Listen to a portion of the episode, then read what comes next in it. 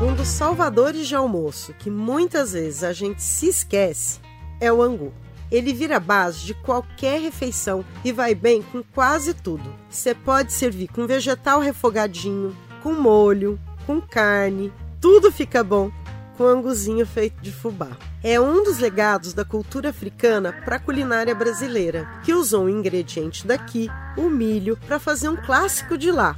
Mas como por aqui a gente é meio abestado e tem umas certas manias de achar que só o que vem da Europa é bom, demos para chamar angu de polenta.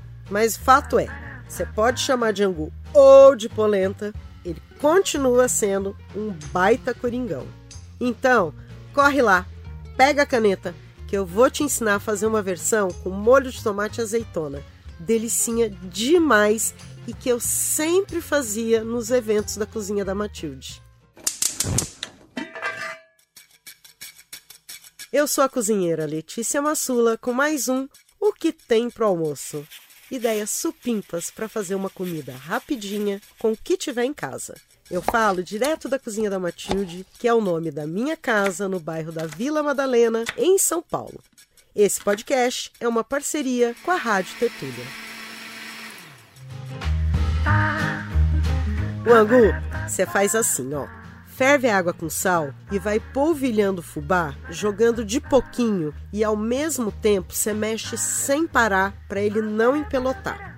Se você tiver um daqueles batedores de arame, o fouet, pode fazer biquinho para falar, tá? Ajuda demais. Você mexe com ele que não empelota. Eu costumo dizer que o fouet é o São Fouet, o santo desempelotador. Você pode acender uma vela aí na cozinha para ele. Continua aí, ó, jogando fubá, misturando até chegar naquele ponto que você prefere. Pode ser o angu mole para a gente comer de colher ou angu mais durinho para a gente comer de corte. Tanto um quanto o outro são deliciosos. Minha avó sempre preferiu de corte. Eu gosto muito do de colher. Depois que você colocar todo o fubá e incorporar, chegar no seu ponto, é importante deixar o angu cozinhando em fogo baixo para você não comer fubá cru. Não é legal. Aí a minha dica é bastante cuidado nessa hora, que ele espirra muito. Então, a minha sugestão é você tampar a panela e deixar só uma frechinha. Enquanto o angu cozinha, você refoga de leve um pouquinho de alho, num cadinho de azeite, uma pitada de sal, junto uma lata de tomate pelado amassado ou um punhadão de tomate maduro bem picadinho. Refoga bem, junto uma pitadinha de açúcar, tampa a panela e deixa o tomate cozinhar por mais ou menos uns 5 minutos e começar a desmanchar. Aí você experimenta o sal, finaliza com um monte de azeitona preta sem caroço e outro punhadão de manjericão. Quando o angu estiver pronto, é só você servir ele com esse molho. O almoço está salvo. Sabe o que está faltando?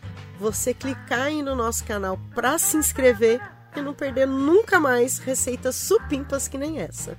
Beijo e até a próxima!